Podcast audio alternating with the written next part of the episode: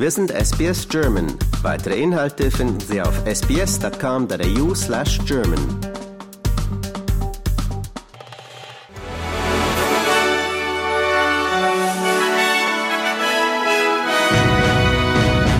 Sie hören den SBS German News Flash an diesem Donnerstag, den 10. August. Mein Name ist Daniel Georgakos. Anderthalb Wochen vor der vorgezogenen Präsidentschaftswahl in Ecuador ist der Kandidat Fernando Villavicencio bei einer Wahlkampfveranstaltung erschossen worden.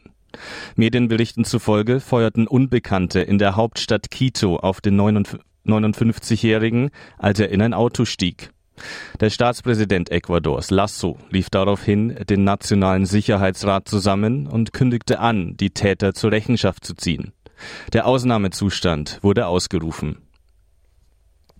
Sechs Millionen Australier haben ab dem 1. September Zugang zu günstigeren Medikamenten und werden in der Lage sein, Medikamente für zwei Monate zum gleichen Preis wie zuvor für ein nur 30 Tage gültiges Rezept zu kaufen.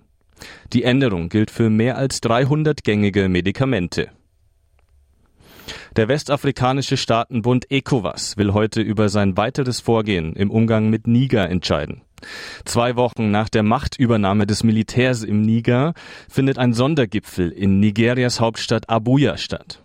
Einige Länder hatten offen mit einer militärischen Intervention gedroht, sollten die neuen nigerischen Machthaber die verfassungsmäßige Ordnung nicht wiederherstellen. Einige der ECOWAS-Nationen haben sich allerdings mit den Putschisten solidarisiert. Laut Fachleuten könnte der Konflikt eskalieren. Zuletzt hatte es aber auch Hoffnung auf eine diplomatische Lösung gegeben.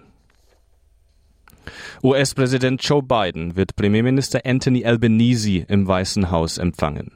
Wie das Weiße Haus mitteilte, werden die beiden während des offiziellen Besuchs am 25. Oktober über eine verstärkte Zusammenarbeit in wichtigen Fragen sprechen. Dabei sollen vor allem regionale und globale Herausforderungen angegangen werden, um sicherzustellen, dass das Bündnis gut gerüstet ist.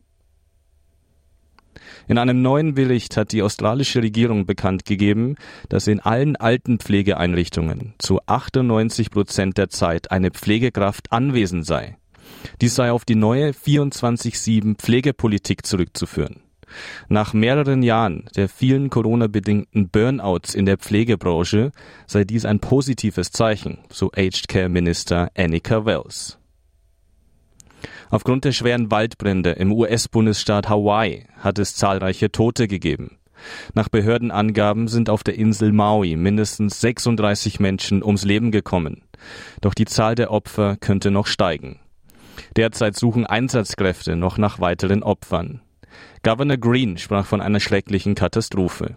Touristen sollten die Insel so schnell wie möglich verlassen.